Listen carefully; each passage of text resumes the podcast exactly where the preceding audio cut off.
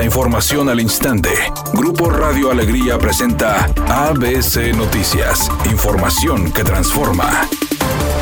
¿Qué tal? Muy buenas tardes, esta es la información. Fuerza Civil requiere de un nuevo helicóptero para cumplir con sus funciones, señaló el secretario de Seguridad Gerardo Palacios Pámanes. Actualmente la corporación tiene dos, sin embargo uno de ellos se encuentra en mantenimiento y advirtió que se necesitan al menos tener tres. El presupuesto que se requiere, dijo, aún se desconoce porque desde la Secretaría de Seguridad solo se hace la requisición de lo que se necesita, pero no se hace la adquisición, sino que queda a cargo del gobierno estatal quien decide dirá si se compra o renta. El coordinador de los diputados del PRI, Rubén Moreira, afirmó que la coalición legislativa y electoral con el PAN-PRD no se ha roto, pero les advierte que si votan en contra de la reforma constitucional que garantiza la permanencia en las calles del Ejército y la Marina hasta el 2029, estarían votando a favor del narcotráfico y crimen organizado. Lamentó el doble discurso de los panistas, porque mientras sus gobernadores exigen la presencia del ejército para disuadir a los delincuentes, ellos en la Cámara de Diputados rechazan la reforma constitucional que garantizaría la seguridad de la población. Esto es un voto a favor de México. ¿Es con el ejército, con la seguridad o con el narco? Así no hay más, ¿eh? Puede uno matizarlo y decir todo lo que sea. El narco va a estar de fiesta si esto no pasa. De fiesta.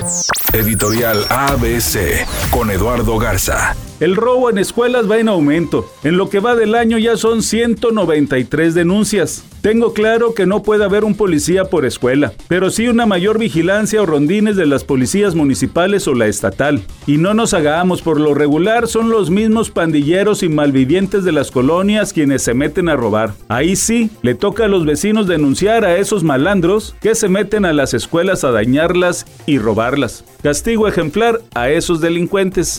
ABC Deportes informa, el equipo de Tigres sacó un triunfo valiosísimo de cuatro goles a uno ante el equipo de Chivas, donde la gran figura del partido es Nahuel Guzmán. Salva en el primer tiempo al equipo de Tigres lo que pudo haber sido una desgracia y aprovecha Bigón, mete dos goles, anota Samir, anota Florian. Tigres está en el cuarto lugar esperando el resultado del equipo del América que juega juega contra Santos para saber si se mantiene en esa posición.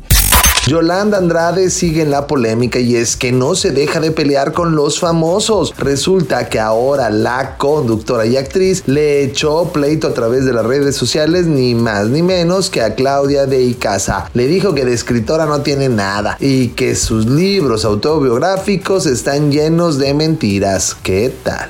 Temperatura en Monterrey 30 grados centígrados. ABC Noticias, información que transforma.